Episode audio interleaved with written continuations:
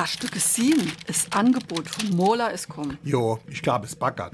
Die soll das Haus ja nur streiche und nicht vergolde. Also mir ist das ach, ach, ich da ja vorkommen. Das kann doch bald nicht Sinn.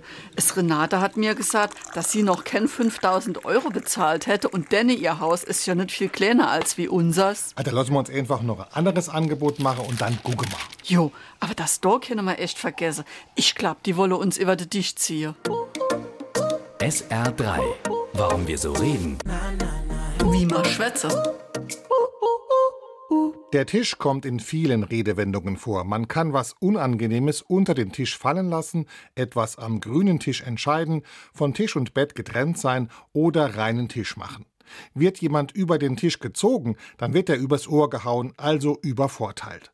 Diese Redewendung stammt aus dem bayerischen Raum und geht auf das Fingerhakeln zurück.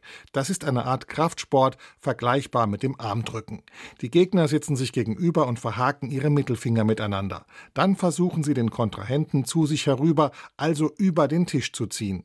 Wer über den Tisch gezogen wird, der hat verloren. SR3.